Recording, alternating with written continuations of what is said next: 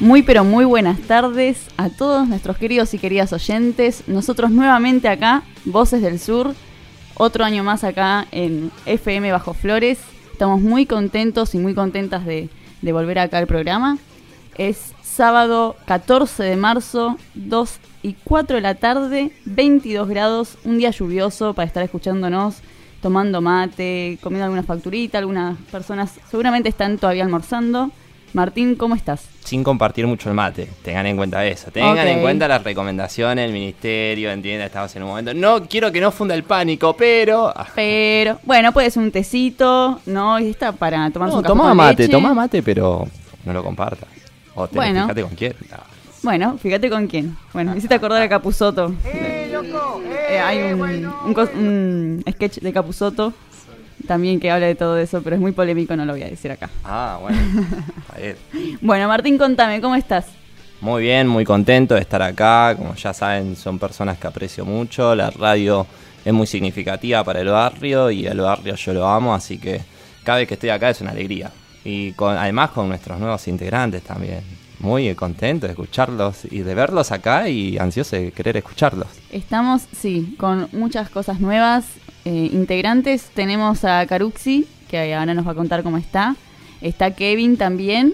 Tenemos, bueno, los chicos que nos acompañaron el año pasado, Isaías eh, y Lea, eh, siguen estando obviamente en nuestro proyecto de comunicación popular, pero tenemos la buena noticia de decir que nos vamos agrandando el equipo y vamos proyectando, digamos, un montón de cosas porque sabemos que, que podemos ir por un montón de lados y la idea es llegar al Bajo Flores, obviamente, y llevar esta voz a todos lados. Así que bueno, Kevin, ¿cómo estás vos? Hola, hola Tati. Eh, bien, bien, contento por bueno por estar en el primer programa de este año, Voces del Sur y, nada, me siento privilegiado Gracias. No, por favor, para nosotros también es un gusto enorme que estés con nosotros y con nosotras. Y, la vas a pasar muy bien. La vas a pasar muy bien porque acá, la verdad que los sábados se nos despierta algo, tenemos una energía tan linda que que lo pasamos bárbaro. Y la tenemos a Caruxi también. ¿Cómo estás, Caruxi? Hola, ¿cómo están los oyentes y las oyentas? Estoy muy contenta de estar acá compartiendo con este grupo humano. Eh, y nada, la verdad agradecida y bueno, espero que se vengan cosas piola y nada, poder alzar la voz es súper importante, así que acá, firmes. Tenemos una voz femenina más, eso es importante decirlo. Vamos a hablar eh, un poco de lo que vamos a ver ahora. Martín, nos vas a comentar un poquito sobre el dengue, ¿puede ser? Es un tema muy preocupante, ¿no? Sí, exacto. Además de que, como todos sabemos, se está hablando ahora sobre todo de, sobre coronavirus, ¿no? Que es una situación muy complicada que está viviendo el mundo en general. Pero nos parece importante también hablar en este caso sobre el dengue. También vamos a estar hablando un poco del dengue, vamos a estar tirando un poco de información. Así que eh, presten atención también un poco la situación en la capital federal, que es lo que está pasando acá. Eh, eso, a tener en cuenta, a tener en cuenta que el dengue no es una cosa menor y de hecho es mayor incluso que todavía de la situación que estamos viviendo con respecto al coronavirus. Eh, ¿qué, ¿Qué otras cosas íbamos a estar hablando? A ver, Martín, si nos despertamos. ¿Querés que.? ah, que, pero, pero pará, si querés ya empezamos con el dengue. Claro. Ah, bueno, está bien. Pensé que íbamos a hacer una revisión de los temas. No, perdón, le pido perdón a la audiencia. Bueno, en principio, en la capital, en lo que va del año, hay más de 300 casos. Para ser precisos, son 360, 364 casos en la capital federal ya confirmados de dengue. En la capital federal este año recién. En lo que va de los años anteriores, en realidad ha sido menor, eh, poco significativo, digamos, como para tomar medidas drásticas o políticas públicas significativas para evitar el dengue. Pero sí, sí ya habían advertencias y se preveía que iba a haber un aumento del dengue. Eh, importante, significativo. De hecho, se preveía, lo anunció la Organización Mundial de la Salud, el, el ministro, el Ministerio de Salud porteño también lo tenía previsto, solamente que alivianan la situación, como que dicen que, bueno, es muy difícil de controlar esta situación y eh, era inevitable, por decirlo de una manera. Una de las cuestiones más importantes por el cual se aumenta el dengue en la región, en la nuestra, es por el cambio climático. Esto también es otro tema que puede dispararse después. Pero eh, haber un cambio climático donde sube la temperatura, crecen las inundaciones, sube la humedad, eh, hace que el Aedes aegypti, que es el mosquito por el cual se transmite el dengue, eh, se multiplique con más rapidez. Que es, además también tengan en cuenta esto, si tienen algún familiar, conocen a alguien que estuvo dengue, no tienen que preocuparse por compartir cosas con esa persona o por estar cerca de esa persona porque se transmite solamente por el mosquito por el Aedes aegypti, que es el mosquito negro con, con, líneas blancas, porque hay distintos tipos de mosquitos también. Y también hay distintos tipos de dengue, esto también complejiza la situación, porque, por ejemplo, se han estado tratando de buscar vacunas, cualquier, si tienen alguna pregunta, de ya me pueden hacer. O no las pueden mandar al grupo de, al grupo de WhatsApp, nada que ver. Al WhatsApp, al WhatsApp, o exactamente en nuestras redes sociales. Bien, ahora seguramente van a decirlas. Eh, es importante, como vos decís, eh, tener información sobre esto.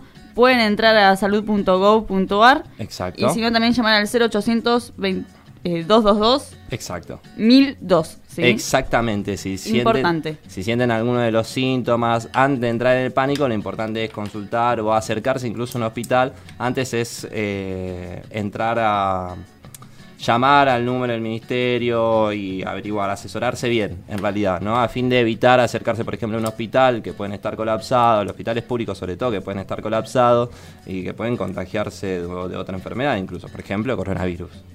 Por ejemplo. Eh, particularmente para caer en el barrio, en el nuestro, lo que a nosotros más nos importa, es la Comuna 7, que es Parque Chacabuco, Flores, Bajo Flores. Bueno, en la Comuna 7 es una de las más afectadas por el dengue. Hasta ahora hay 70 casos confirmados de dengue, junto con la Comuna 4, que, son, que tiene un poquito más de 70 casos confirmados. Y casi la mitad de esos están confirmados también que son viajantes, son pacientes, eh, son personas que estuvieron contagiadas, eh, pero que fue en otro país. Sobre todo lo que se indica es que fue en Paraguay. En Paraguay la situación es muy compleja, porque en Paraguay, por ejemplo, muchos hospitales están colapsados y eh, están atendiéndose, están en los pasillos los pacientes con el suero. En los pasillos. En los pasillos, qué tremendo. Y la situación tampoco no es la misma en Capital Federal y en Provincia de Buenos Aires que, por ejemplo, en Misiones o en Corrientes, que desde ya primero porque están mucho más cerca y son regiones con otro clima. Sí. Pero bueno, en definitiva, sí hay un crecimiento importante, muy significativo, como repito, son 300 los casos en Capital Federal. Eh, Nicolás Weyman del Centro de Estudio de Mosquitos de Ciencias Exactas de la UBA eh, y Barca, que es una ex directora del hospital, eh, nada, anunciaron que hay que tener en cuenta, hay que empezar a profundizar con políticas públicas significativas que sean programas y no publicidad, que no es lo mismo, programas de acción eh, para empezar a disminuir estos casos de dengue, el dengue en sí, esta epidemia que eh, se está propagando, está creciendo de manera significativa. ya que tenemos situaciones desfavorables, ¿no? Estamos hablando del cambio de clima, estamos hablando de que estamos en verano, eh, bueno, ni hablar estos días. ¿no? Hoy está lloviendo y hace la calor. también, ¿no? Así que es muy importante exigirle al Estado, no solamente nacional, sino al Estado porteño, sobre todas las cosas, que tenemos que tener un programa serio de acción mancomunado con las distintas, con los distintos actores que se encarguen del bienestar general de la sociedad.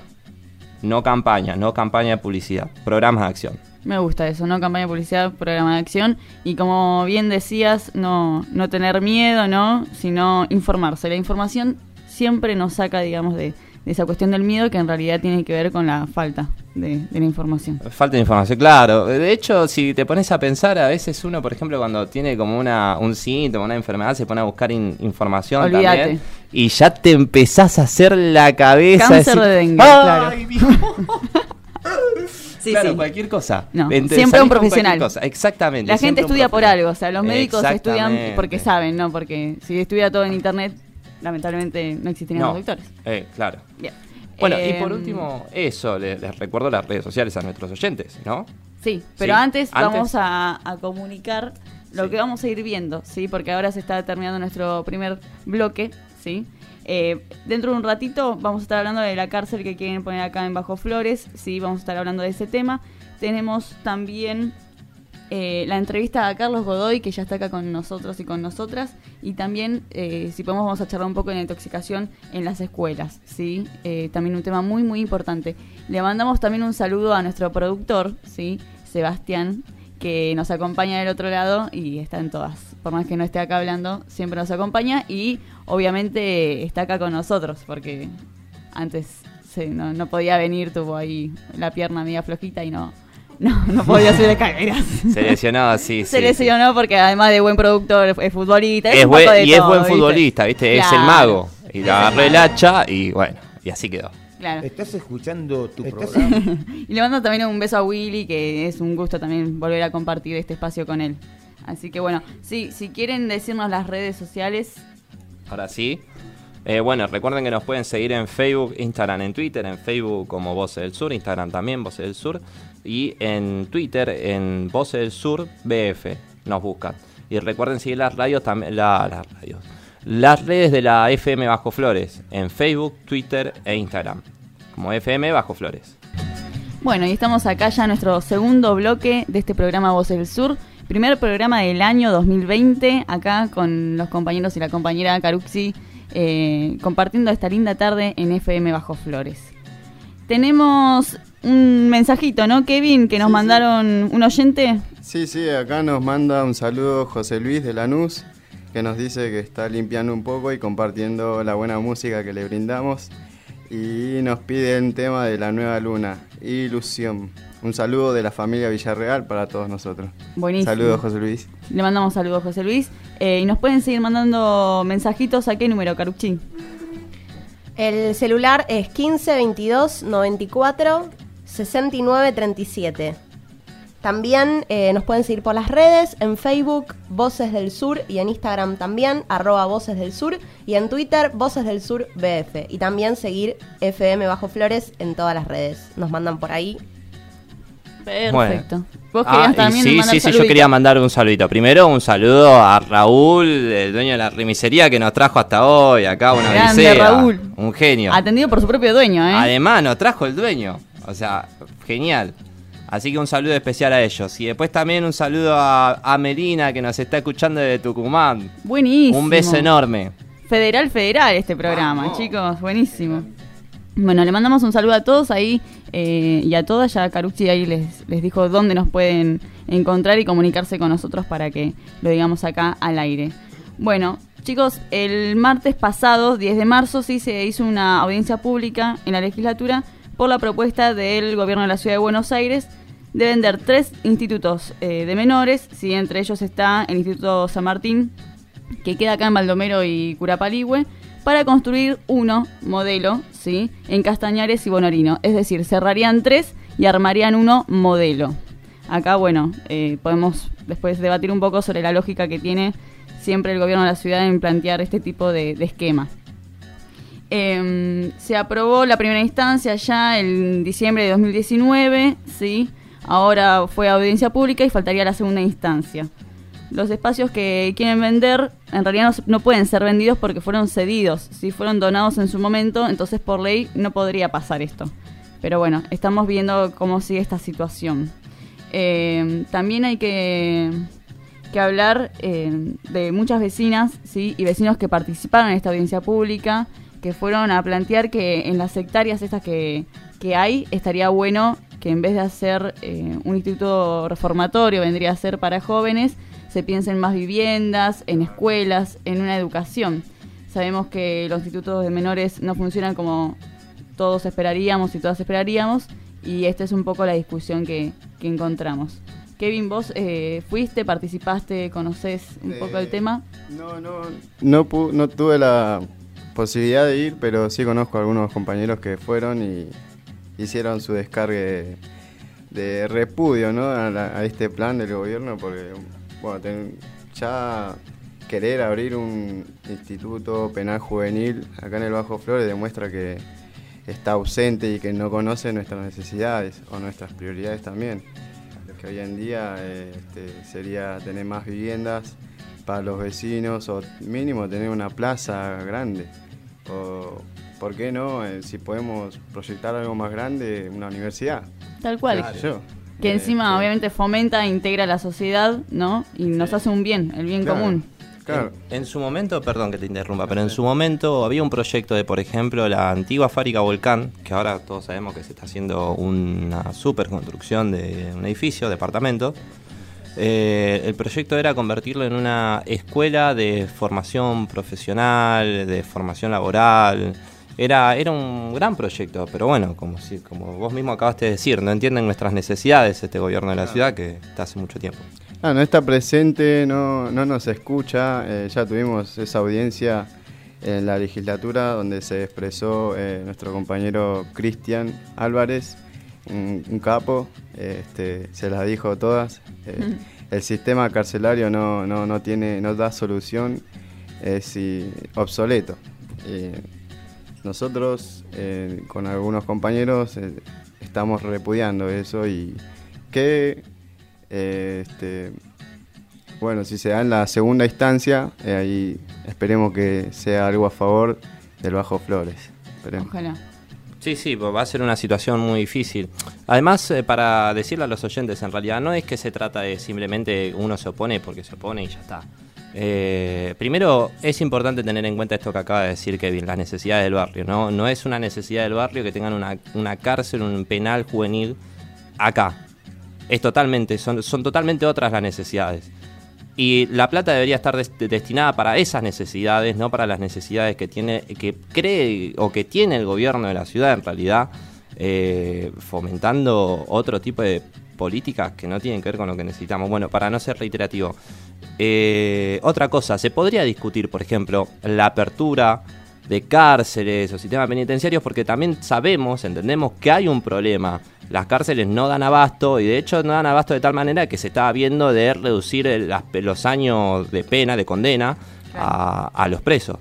Bueno, nosotros podemos discutir eso, pero mientras tanto no se ha, pero si se reformula el sistema penitenciario, si ellos, si el, la conducción política del gobierno de la ciudad, eh, la legislatura, el Congreso, eh, hubiera un proyecto claro, serio, sobre una reformulación del sistema penitenciario y carcelario, eh, sería otra la discusión. Saber que no estamos creando escuelas de delito y de odio, sino que estamos creando escuelas o lugares de verdaderamente de reformación civil. ¿no? de personas que aprenden otros valores y que pueden reinsertarse de nuevo en la sociedad, porque hasta el día de hoy eso no es así. Y es y para redondear por último, el Estado debería también dar otro ejemplo, porque cómo le podemos pedir a la sociedad que sean abiertos con aquellas personas que tuvieron condenas, que tuvieron presos, si el Estado mismo le cierra la puerta para toda oportunidad laboral. Toda oportunidad laboral dentro del Estado no tuviste que haber tenido ningún tipo de condena. Si el Estado, que es el que tiene que confiar en la sociedad, le cierra las puertas a ellos, ¿cómo le podemos pedir nosotros al ciudadano común que le abra las puertas? Claro, ¿cómo lo insertás, no? Tal cual. Tal cual. Coincido plenamente con, con lo que ustedes dicen, chicos. Y esperemos que esto siga en discusión y podamos llegar a algo que al barrio le haga bien, como bien decía Kevin. Después también tenemos otro tema, sí, eh, intoxicación en las escuelas. Caruxi, ¿qué, ¿qué anda pasando ahí? Sí, eh, esta semana, el día martes, eh, hubo más de 40 chiques que se intoxicaron en una escuela porteña, en una escuela del barrio de Caballito, que se llama Ernesto Padilla. Eh, esta escuela, es- los pibes y las pibas del comedor reciben alimentos, viandas de una empresa que es terciarizada, que se llama Lamerich SRL. Eh, los padres y las madres dieron cuenta de estos síntomas en los niños y en las niñas y, digamos, llamaron, exigieron una inspección bromatológica porque por lo general eh, las viandas que, se reciben, la verdad que dicen ser una cosa y después son como, digamos, basura, una mezcolanza súper rara y lo que llega, la verdad que no está bueno, no es buena calidad de comida. Por eso también esta semana se estuvo tratando en la legislatura de la Ciudad de Buenos Aires, la legisladora porteña María Bieli, junto con Ofelia Fernández, eh, denunciaron a esta empresa, ¿no? Eh, que es una de las mayores distribuidoras de viandas en las escuelas. Eso es preocupante, ¿no? Que no solamente se están intoxicando estos chicos y estas chicas en particular, sino también en un jardín cerca de la zona. Ya tienen un montón de sanciones y un montón de, mm, digamos, de multas por, por situaciones parecidas. Eh, y la verdad también que lo que se le exige es a, la gestión de Horacio Rodríguez Larreta que, cumpla, ¿no? que haga cumplir estas, estas sanciones y estas multas, ya que esta empresa recibe un presupuesto millonario, ¿no? que este año la partida preadjudicada fue de 613 mil eh, de millones, 613 millones de pesos y no puede ser que, le den basura y que en el 2020 se estén eh, exigiendo derechos tan básicos como, como estos, ¿no? Como que haya un, digamos, un alimento en buen estado y que no, no les haga mal a los niños y a las niñas, que da cuenta de eh, una gestión que le da la espalda al pueblo totalmente, ¿no? Ojalá se pueda revertir la situación. Y además me estás diciendo millones, o sea, no me, o sea, no me entra en la cabeza pensar en tanta plata y cómo puede ser que no puedan, como vos decís bien, Carucci, darle alimentación eh, como corresponde a los chicos y a las chicas que van a, comer, digamos, y, a educarse, ¿no? Porque es parte, digamos, de la escuela, que el comer y almorzar al mediodía. Em, no me entra en la cabeza eso de los millones y que se estén intoxicando chicos o que den cosas de, mala calidad. Con lo fundamental que es la alimentación para los chicos y que es el futuro del país. No, no puedes jugar con el hambre ni nada por el estilo de eso. No, bueno, y encima ni hablar de que las escuelas que daban viandas o que tienen comedores incluidas adentro eran las que sostenían a todos los chicos y chicas y familias, en definitiva, víctimas del gobierno neoliberal y oligárquico que tuvimos hace cuatro años. ¿No? Eh, hay que decirlo claramente.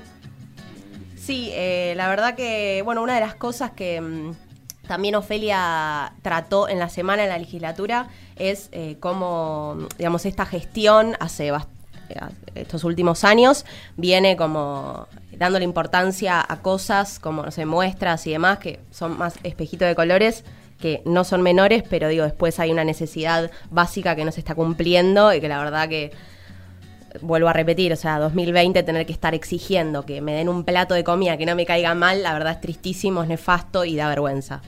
Eh, así que bueno, Bien, chicos, sí, es todo un tema este. Eh, acá nos están mandando también un mensajito con lo que vos estabas planteando antes, Martín, de, del dengue. Dice una vecina del barrio. El sábado en Emilio Mitri Asamblea a las 12 horas se juntan los vecinos preocupados para vivir mejor, pidiendo al gobierno de la ciudad repelentes para los sectores vulnerables del barrio. Porque sale un off 420. Por favor, los que se quieran sumar. Entonces el sábado, acá dicen en Emilio Mitre y Asamblea, 12 horas eh, se van a estar juntando para hacer esto. Y repetimos, si quieren, las redes, chicos, para que nos sigan llegando mensajitos, todas estas cosas que también eh, surjan del barrio y nos quieran comentar, obviamente, los vecinos y las vecinas. Acá Kevin nos va a estar diciendo. Kevin, ¿por dónde? Nos pueden contactar en las redes eh, de Facebook como Voces del Sur, en Instagram también como Voces del Sur, FM Bajo Flores. Y en Twitter, Voces del Sur, BF este, y todo. Bueno, por ahí. ¿En WhatsApp? También en WhatsApp al número del 1522 94 69 37. ¿Me lo puedes repetir, Kevin? Sí, sí, en el WhatsApp 15 22 94 69 37. Muy, muy bueno. Escuchas FM Bajo Flores 88.1 desde la ciudad autónoma de Buenos Aires, provincia de Buenos Aires.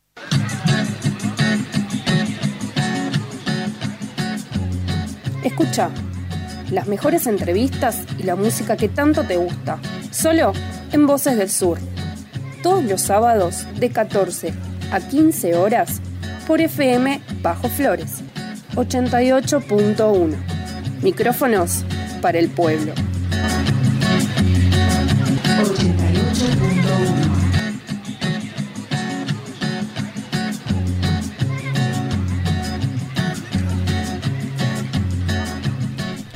Las manchas. Nuestra Tierra puede verse desde el cielo como dos manchas de un test de Rorschach separadas apenas por un pequeño espacio en blanco. Los geólogos dicen que antes estaban unidas formando una sola mancha aislada de otra gran mancha madre, ubicada hacia el oeste, de la que se desprendió millones de años atrás.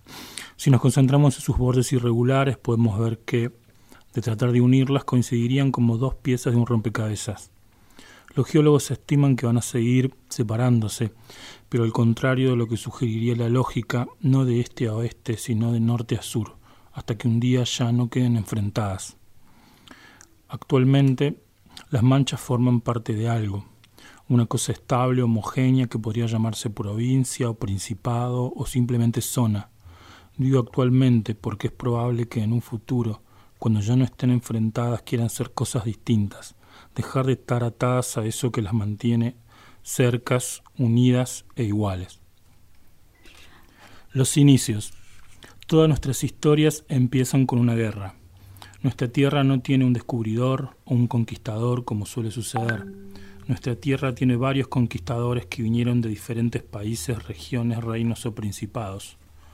Por eso es que para nosotros la patria no es la suma de recuerdos aislados en la memoria, como podría ser el sabor ácido de un fruto autóctono, un aroma traído desde la infancia, o el gusto a tierra del viento que requebraja los labios. La patria, nos han enseñado, es aliarse con el más fuerte. Los primeros viajeros se instalaron en la ribera este de nuestra mancha, quizás porque tiene mejores puertos naturales. La ribera opuesta tiene en el fondo de sus costas enormes piedras filosas que rasgarían los cascos de cualquier embarcación. Por eso solo nadan por ahí lobos marinos y focas, como no hay árboles, no hay leña. Para calentarse usaban la turba que extraían de las costas. La turba de nuestras manchas puede arder espontáneamente durante horas. Y sentados alrededor del fuego contaban largas historias traídas desde sus patrias abandonadas, donde brujas, duendes y árboles crepusculares llenos de cuervos. De esas primeras noches en vela vienen las historias que se cuentan a los niños. Con nosotros, Carlos Godoy, gracias por estar acá en nuestro programa hoy de Voces del Sur. Escritor del Barrio de la Boca, asesor político, docente y periodista cultural. Es un gusto tenerte, Carlos. ¿Cómo estás? Gracias por invitarme. Bien, todo bien. Bien. Bueno, eh, estabas leyéndonos de tu obra, La Construcción. Eh, nos gustaría muchísimo que nos cuentes un poco sobre, sobre esto que, que escribiste. La verdad, muy lindo. También vi mucho el concepto de la patria y vamos a, empezar a hablarlo. Bueno, eh, esta es una novela em, que salió en el 2014. Em, yo escribo libros y trato de que funcionen, no solo que sean algo que tenga que ver con algo mío, digamos, con una expresión, sino que funcionen en el marco social eh, y político de la historia. Entonces yo este libro lo escribí más o menos, lo empecé a escribir en el 2010, un poquito antes capaz, con la idea de publicarlo en el 2012, porque el 2012 eran 30 años de Malvinas. Entonces ahí tenía sentido publicar el libro, digamos, que funcione de acuerdo a lo que está pasando. Em, pero bueno, a nadie le interesó. Entonces el libro salió en el 2014 pero bueno, es interesante que salió en el 2014 porque en el 2014 es cuando se inauguró el Museo eh, Islas Malvinas. Eh, Malvinas e Islas del Atlántico Sur, en la ex ESMA. Entonces tiene que ver con el revisionismo por ahí que propone el museo ese. Em, Carlos, perdón. ¿Y la novela? ¿Qué nos cuenta? ¿Qué es lo que nos contás en la novela con respecto a Malvinas? Eh, bueno, en principio nunca se nombran Malvinas, no existe el concepto Em, o el nombre Malvinas, simplemente se les nombra como manchas, ni siquiera se dice islas. Es una novela medio rara, es como... No sé si estoy lejos del micrófono. Está bien. Es una novela rara en el sentido de que es como medio distópica, no tiene una línea temporal muy clara, puede ser en el futuro o en el pasado, si bien hay como un lenguaje medio de medieval, si se quiere, ahí como está como esta cosa posapocalíptica que es medieval, ¿no? Claro. Eh, como que vamos hacia un futuro en el que vamos a tener todas espadas y algo así. Eh, a mí, eh, yo soy malvinero, me interesa mucho Malvinas, pero no tengo ningún vínculo familiar. Usualmente las personas que están atravesadas por Malvinas tienen un tío, un primo, un hermano, un padre que estuvo en las islas en la guerra. Yo no tengo nada de eso. Eh, pero siempre me interesó muchísimo porque me parece que es eh, la última gran huella que tenemos para buscar dentro de nuestra historia para tratar de entender qué es la patria. Eh, hay como muchas definiciones sobre la patria y hay una que tiene que ver con la guerra, que también eso por ahí es lo que hace que tengamos nosotros esta identidad eh, tan extraña, eh, en el sentido de que no somos un país eh, unido, no somos un país que nos queremos todos. Y hay teorías que dicen que eso pasa, lo que te une, no hay nada que te una más que una guerra. Entonces por eso Inglaterra, digamos, o Esta- Estados Unidos es el país más difícil de invadir, no por su armada, sino porque están todos los redneck con fierros en sus casas. O sea, si caes a invadir a Estados Unidos, antes de que lleguen los, los milicos, ya la gente Claro. te caga tiros, digamos. Sí, sí, sí, de hecho es un concepto que hay en, en la, en la política neoliberal, por decirlo de una manera. Cuando tenés conflictos internos que se te dan en la población, para unificar esa población, vos lo que tenés que generar son conflictos externos. Y eso es de lo que vos decías, de lo Exactamente. simbólico eh, unifica a la gente. Exactamente. Yo no, no ta- tampoco es que esté promoviendo la guerra, pero digo, si lo leemos, si vemos históricamente, nosotros somos un país que no tuvimos guerras. Sí. Tuvimos guerras de independencia, pero que no es lo mismo. No, de hecho, incluso capaz que lo traduce la gente en los momentos, ¿dónde son los momentos quizás que el pueblo se siente más unificado? Por ejemplo, un mundial. Sí, donde claro. ven que hay algo bélico ahí, hay Sí, un- una confrontación con otros países desde un partido, con jugadores, y entonces se, ge- se genera como esta unidad. Somos todos argentinos, tenemos que acompañar a nuestros luchadores, que son nuestros eh, deportistas, por ejemplo. Se traducen en, otro, en otros lenguajes. Sí, sí, sí. la- el mundial y las olimpiadas son como las últimas guerras legales, por decir de algún modo. Bueno, ¿no? pero ¿y a vos este amor por Malvinas? ¿Cómo, cómo fue que nació? ¿Cómo fue que... eh, ¿Cómo llegaste a Malvinas y cómo te empezó a apasionar? Eh, bueno, en principio buscando esta huella de la patria, ¿no? La, la cuestión de la guerra. Bueno, yo siempre me gustó la Segunda Guerra, como cosas medio muy personales, ¿no? Claro. Que, que por ahí no son muy bien vistas hoy en día, pero bueno, cuando yo era chiquito con mis amigos veíamos los tanques de guerra de la Segunda Guerra, qué sé yo, o los aviones. Sí, Consumíamos esa data, digamos. Lo que pasa no hay todo el tiempo en el History Channel. A Claro, las sí, 2 de la mañana seguro que te están poniendo Muy común los soldaditos, los soldaditos de plástico, ¿no? siempre real eran los soldaditos de plástico. y- Sí, como es- todo ese consumo de, de la historia, y bueno, la historia más cercana que tenemos nosotros es esa, y es una historia súper rara la guerra de Malvinas, es una guerra rarísima, súper rara. Sí, bajo la dictadura también y, y todo lo que conllevó eso. Porque yo Bueno. lo considero una herida también, ¿no? Parte del pueblo que, que no, no es algo que, que curamos, es mi opinión. Sí, y a la vez, con- teniendo la dictadura ahí en el medio, hay una lectura progresista que es que gracias a la guerra tenemos democracia. Sí, está esa lectura también, porque Sí, si sí. se ganaba en la guerra, Seguíamos con la dictadura. qué sé yo cuánto tiempo más teníamos dictadura. Entonces es un, fue un mal necesario, eso es una lectura. Sí. Eh, otra lectura, bueno, usualmente el progresismo eh, yo creo que no lee bien. El progresismo, desde que llegó el kirchnerismo, no lee bien lo que fue Malvinas, porque bueno, es complicado, es el código de milicos, ¿viste? Es complicado. No puedes pasarlo por el tamiz progresista de lo justo, lo no justo, sino que doy un ejemplo. eh, usualmente siempre se dice que pobres los pibes que fueron, pero hay un montón de pibes que tenían 18 años y que estaban en la guerra defendiendo la patria. No se lee, no se, no se lee mucho esa.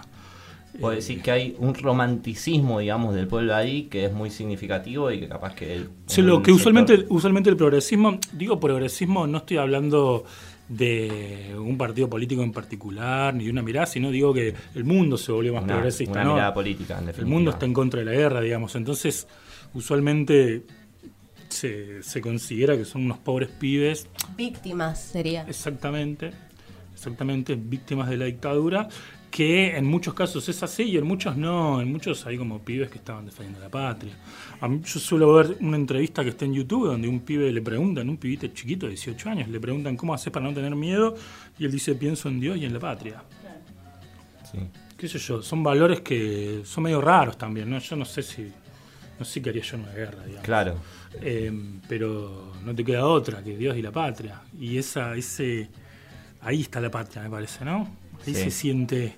es en ese sentimiento fuerte que te aparece, que Muy te malentona y que vos sentís que eh, no estás yendo por vos, sino que estás yendo por todo una- un pueblo que está atrás tuyo y un territorio. También, Ahí. también podés pensar que te, que te cagaron y Sí, que es bueno, súper de- injusta la desde situación. ya, desde ya que sí, ¿no? Pero Eh. de- partiendo desde lo que vos decís. Es como que hay también otro costado que quizás es un poco más romántico y a algunos es muy significativo. De hecho, la militancia quizás también lo puede entender porque nosotros cuando nos empezamos a militar, uno se pone al servicio de la patria y muchos lo llevan en la piel y se 100%, emocionan. y 100%. se emocionan y, Y, no si ten- no tenés esa energía y ese convencimiento, no haces las cosas que tenés que hacer. No estás bajo la lluvia con una bandera o no estás haciendo qué sé yo qué. Y el proyecto de esta novela, por ejemplo, ¿cómo empezó a iniciar entonces? Vos te, te encontraste la guerra de Malvinas, te empezaste a llenar de preguntas y, y empezaste, esto sería una ficción, es más un relato quizás histórico. ¿Qué es? Es una ficción, es una ficción. ¿Cómo fue naciendo? Este, mm, bueno, yo en realidad lo primero que hice es, cuando yo voy a escribir, me pongo a pensar que voy a escribir y me di cuenta que no había relatos sobre Malvinas. Hay, en realidad hay un montón, hay muchísimos, hay muchísimos de excombatientes, pero no son considerados literatura por el canon o por la crítica, digamos. A ver, sí, no están tan bien escritos, que Sí, pero que la crítica literaria es la que te dice, vos sabés escribir, vos no. Claro. Eh, Eh, no, no, no, no pasan el tamiz de la crítica literaria, pero son libros, yo tengo varios, algunos son increíbles, ¿eh? algunos son increíbles. Ok, no están bien escritos, pero no sé, no sé cuán importante eso es hoy en día. Eh, pero dentro del canon, digamos, dentro de lo aceptable por la crítica, eh, no hay tantos libros sobre Malvinas. Y yo dije, bueno, yo sé un montón de Malvinas. Es- escribir eso. Lo interesante de esto, eh, y que me pasó a mí cuando fui a... Yo tuve que ir a cubrir la inauguración del Museo Malvinas para un medio, eh, que estuvo Cristina, fue como un gran, un gran evento. Eh, lo que me pasó a mí de, de extraño e interesante a la vez es que yo acá no hablo de la guerra, no, no hablo de la guerra, en ningún momento hablo de la guerra. La guerra está como un fantasma, hay algo por ahí. Leí recién, venimos de una guerra y vamos a una guerra, es como algo que está ahí, pero nunca se habla de la guerra. Yo me centré en la, específicamente en la geografía. Esto es una descripción medio eh, como un manual de la geografía de la zona, una descripción de la zona. Y lo que hizo el Museo Malvinas eh, fue eso. No sé si ustedes fueron, pero es una descripción de la zona. La hipótesis del museo es no hay soberanía más fuerte que la soberanía natural. muy interesante. Entonces hay una parte en el museo que es bastante didáctica, en la que te muestran cómo se ve el cielo en Inglaterra, cómo se ve el cielo en Buenos Aires, digamos las constelaciones, y cómo se ve el cielo en Malvinas. Y vos ves que el cielo en Malvinas y el cielo en Buenos Aires es el mismo. En cambio en Inglaterra ves otra cosa, qué sé yo, qué constelaciones. eh, y a su vez, es como Comodoro Rivadavia, eh, Malvinas, ¿no? Tiene mucho más que ver con nuestro paisaje. Es la Patagonia, 100%, pero digo como Comodoro Rivadavia porque es como medio... Tengo que decirte que no lo leí, pero me han dado muchas ganas de leerlo con lo que me acabas de Qué contar. bueno. nos acabas de contar. Sí, sí, así que lo voy a conseguir. Bueno, y tenemos aquí otro libro tuyo que se llama El Indio Salario, que es poesía, si no me equivoco. Sí. ¿De qué va un poquito tu Eh, poemario? Bueno, en realidad son como un montón de poemarios. Son... Yo empecé escribiendo poesía y después dejé escribir porque no me salió más. Y mm, estos son libros de, desde el 2005 al 2018, diferentes libros que fui publicando en muchas editoriales que usualmente las, editoriales tienen una tirada chica eh, y van desapareciendo. Entonces eran todos libros inconseguibles que, que, que un editor los quiso juntar todos. O sea, es una compilación de varios poemarios. Sí, de más de 10 años. ¿Y esa compilación, eh, el título refiere a uno de los poemarios o es un...? Es el último, Ok. el último, eh, que el último fue lo último que escribí, que son cinco oficios obreros. Yo en ese momento estaba muy... Eh, nada, la poesía norteamericana tiene un momento muy importante a principios del siglo XX, que es cuando llegan eh, cinco poetas rusos exiliados por el régimen. Eh, son recibidos en Estados Unidos y fundan el Partido Comunista, pero a la vez, o sea, cualquiera, los tipos se van de un sistema que los oprime y van a un país y fundan el Partido Comunista en un momento en el que el Partido Comunista era lo peor que había, digamos. Entonces, no pueden, como que llevan en sí mismos ser parias, ¿no? Ellos fundan el Partido Comunista, con todo eso que significa fundar el Partido Comunista en Estados Unidos a principios del siglo XX, eh, y fundan un movimiento que es la poesía objetivista, supuestamente nace de ellos. Yo en ese momento estaba leyendo mucho a Zukovsky, eh, que es un poeta, eh, particularmente en Argentina, Sergio Raimondi lo toma mucho a él, que es un poeta que está, todo lo que escribe está pasado por el tamiz eh, materialista, del materialismo histórico marxista. Eh, yo en ese momento estaba leyendo mucho a eso y decidí escribir un, un poema en el que tenía, ah, se describían los, se describían cinco oficios, por eso se llama el indio salario. Está bueno esta, o sea, esta idea de la tu literatura comprometida y relacionada como con el contexto histórico y político, que por lo general tiende como a, subestimarse, ¿no? Como la tarea del escritor o la escritora, como bueno, escribe y bla. Y aquí damos cuenta que no es así, ¿no? Que hay, digamos, toda una organización y, cuestiones previas que el escritor escritora prevé. Eh, también mm, te referís mucho al Riachuelo, el barrio de la Boca, sos de ahí, naciste en la Boca. No, no, no nací en la boca. Soy de Córdoba, em, pero nací al lado de un río. Y me mudé a la boca hace cuatro años. Y desde que estoy en la boca estoy mucho con el riachuelo. Y empecé a unir círculos, empecé a unir links. Y me di cuenta que toda mi vida me la pasé al lado de un río. Sino que fueron cambiando. Eh, y bueno, el riachuelo tiene, tiene cosas que ver un poco con, Malvinas. Eh, yo me di cuenta que. Bueno, el riachuelo dejó de ser navegable hace mucho tiempo y la última navegación fue en los, en los- en los 50 y ahora volvió a ser navegable solamente la parte de vuelta de Rocha, digamos, la parte que más limpió el macrismo. Eh, y ya no es más navegable. Cristina, en su último gobierno, cambió el centro del país. El centro del país no es más Córdoba. El centro del país es Ushuaia. Entonces, en todos los mapas de las escuelas se ve bien la Antártida. Ustedes se acuerdan que, bueno, esto es radio, ¿no? Por ahí no. Pero usualmente, por lo menos cuando yo era chico, el mapa era Argentina y al lado un cuadradito, a la misma altura que la última parte, ¿no? que es la Patagonia, un cuadradito con la Antártida. Pero uno nunca tenía una noción dónde estaba, digamos. Eh, ahora los mapas son completos. Está arriba Jujuy y al fondo la Antártida. Con este nuevo mapa, eh, somos el segundo país en el mundo con más agua después de Australia. Nosotros casi duplicamos el agua que el territorio. Tenemos casi dos veces agua territorio. Em, somos un país acuático, Claro. pero no lo vivimos como un país acuático.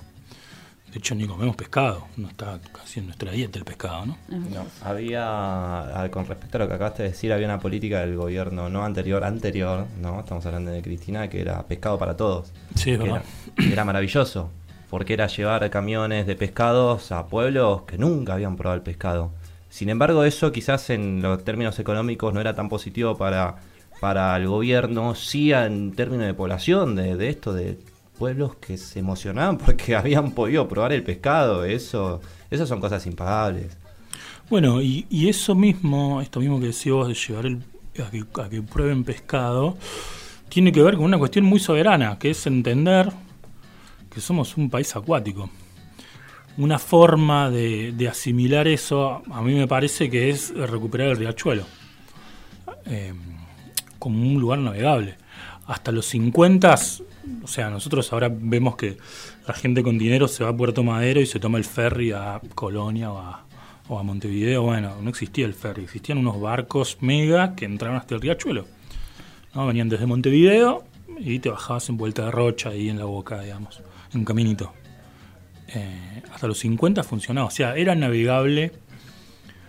eh, y yo creo que una forma de militar esa, esa navegación, esa conciencia soberana sobre el agua, eh, es desde mi lugar, que yo soy escritor y que, y que trabajo con la literatura, fue hacer un festival que hice en este, este verano, lo hice en febrero, o sea, hace poquito, Festival de Poesía del Riachuelo, en el que invité a leer a un montón de gente, que amigos y no tan amigos, pero gente que fui conociendo que tiene un montón de producción literaria sobre el Riachuelo. Eh, estuvo muy bueno por, por el Riachuelo. Lo que, lo que unió todo y lo que hizo que todo estuviera bien fue el Riachuelo. Eh, incluso, por ejemplo, cuento una cosa, a último momento se me cayó uno de los lectores porque tenía el hijo enfermo, qué sé yo. Eh, y ya la noche anterior me había escrito otro escritor X diciéndome, che, yo viví en la boca, tengo un montón de cosas escritas. Entonces hice un enroque inmediatamente, como se, dio todo un modo muy natural porque había mucha gente que tenía data sobre el riachuelo que quería decirla. Si nosotros participamos de ese festival, estuvo muy, muy bueno. ¿Se va a volver a repetir? Sí, claro, el año que viene. Perfecto, ahí estaremos también. Bueno, Carlos, fue un gusto tenerte acá, la verdad. Eh, gracias por compartirnos lo que escribís y nos gustaría que nos repitas tus, tus obras así. Bueno, acá está la construcción, eh, que es la novela. Lo que no dije es que esta es la primera parte de una trilogía. Ya va a salir la segunda y la tercera está ahí. Y El Indio Salario, que es una colección de todos los, los poemas que escribí. Te hago otra pregunta, Carlos, antes que nada. ¿Tienen redes sociales donde podamos seguirte o podamos seguir Sí, al festival? en, en Insta, el festival se llama Festival de Poesía del Riachuelo, sí, en Instagram y mi Twitter, mi Instagram, mi Twitter es eh, Yuri Gagarina, como Yuri Gagarin, el cosmonauta ruso, pero con una A al final. Buenísimo. Bueno, muchísimas gracias por venir. Gracias a usted por invitarme. Bueno, fue un gusto escucharte y seguiremos juntos seguramente en, el camino de la literatura y la militancia. Y llegamos a nuestro último bloque, finalizando nuestro programa. Lamentablemente es así, chicos, todo concluye al fin. Así que bueno, eh, ahora vamos a estar hablando con nuestros nuevos integrantes de, de este programa, a ver cómo la pasaron. Primero me gustaría, Kevin, que nos digas eh, que tenemos un saludito, ¿puede ser? Sí, sí, ¿Quién nos, nos acaban de llegar un saludo de César de Barrio Colegiales. Nos dice buenos días chicos y felicitaciones por el programa de este año. Bueno, César, te mandamos un beso. Me gusta que nos escuchan desde diferentes barrios. Ahí también Martín decía que desde Tucumán.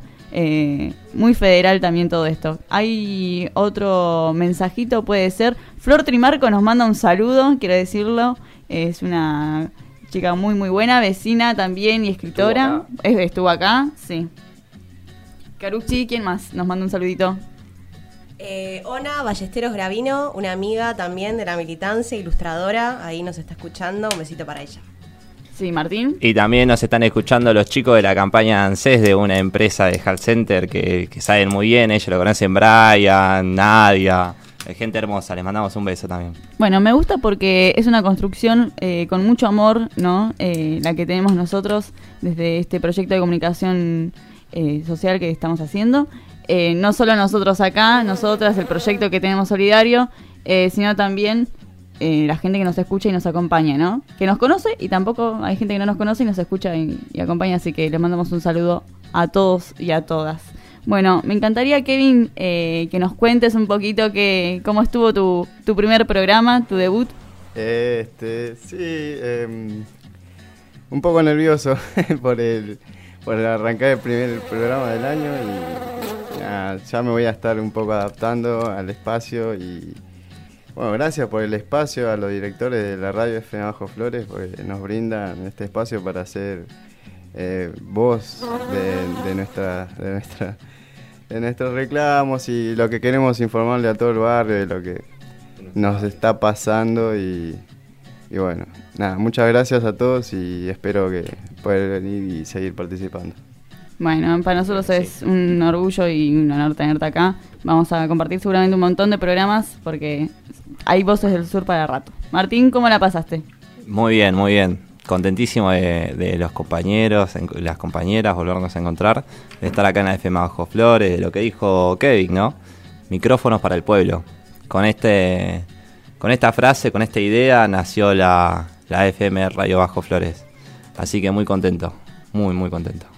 Bueno, a mí también me pone muy contenta seguir compartiendo con vos este espacio. Y Caruxi, ¿cómo, ¿cómo la pasaste? Ella fue primero entrevistada por nosotros y se enamoró, digamos, de nosotros y nosotras y, y quiso compartir el programa. Y Es muy difícil enamorarse, ¿viste? Es barrio puro, Claro. peronismo. Nos vio eh. acá, tipo, hablando, Claro. tomando mate, compartiendo factura y dijo, che, yo quiero ser parte de este proyecto. Sí, la verdad eh, que estoy muy contenta. Eh, ustedes se enamoraron de mí también, así que fue mutuo.